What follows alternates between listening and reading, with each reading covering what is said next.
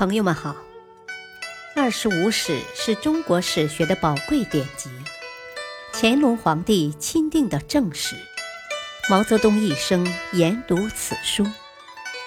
欢迎收听《二十五史》珍藏版第七部《宋书》传记第八：宋后废帝。三不久，刘裕又闹到萧道成的领军府中。时值天热，萧道成正裸身睡觉。刘裕将萧道成唤醒，让他站在室内，在他的肚脐上画一箭靶，自己拉紧了弦，正要发射。萧道成慌忙叫道：“老臣无罪。”左右侍卫王天恩说。萧道成肚子大，是个奇妙的箭靶，可陛下一箭就要了他的命，以后怕再也找不到这样的靶子了。不如改用远古箭头，多射几次。刘裕便改换箭头，一箭射去，正中萧道成的肚脐。他把弓扔在地上，得意的大笑，环顾左右，说。哦，剑法如何？萧道成受此侮辱，大为气恼，忙与人密谋废立，却遭到袁灿的反对。萧道成便令王敬泽等人秘密结交刘裕左右亲信王玉夫等人。七月的一天晚上，刘裕见宫内人已熟睡，便身着便服与左右出城。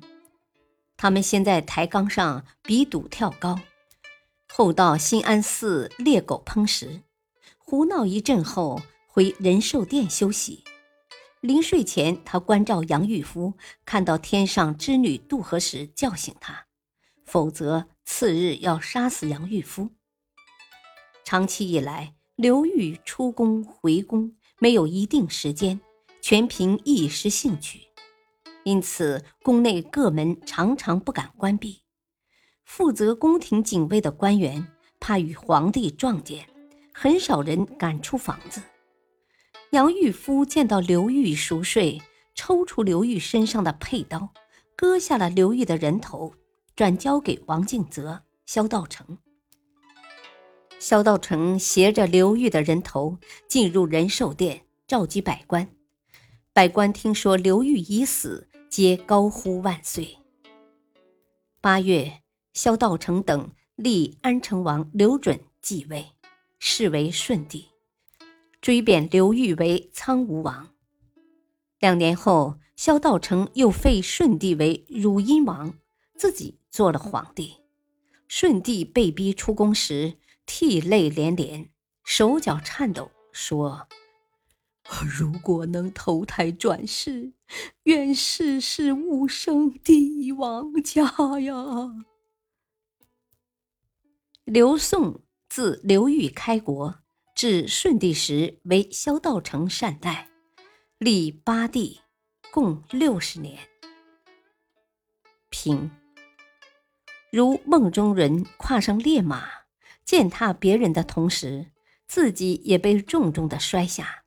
这便是刘宋朱少帝的命运。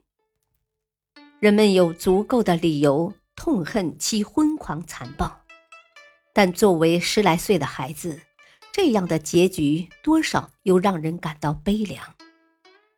皇权之下，有多少王府子弟在心中呐喊：“愿身后世世勿生帝王家。”感谢收听。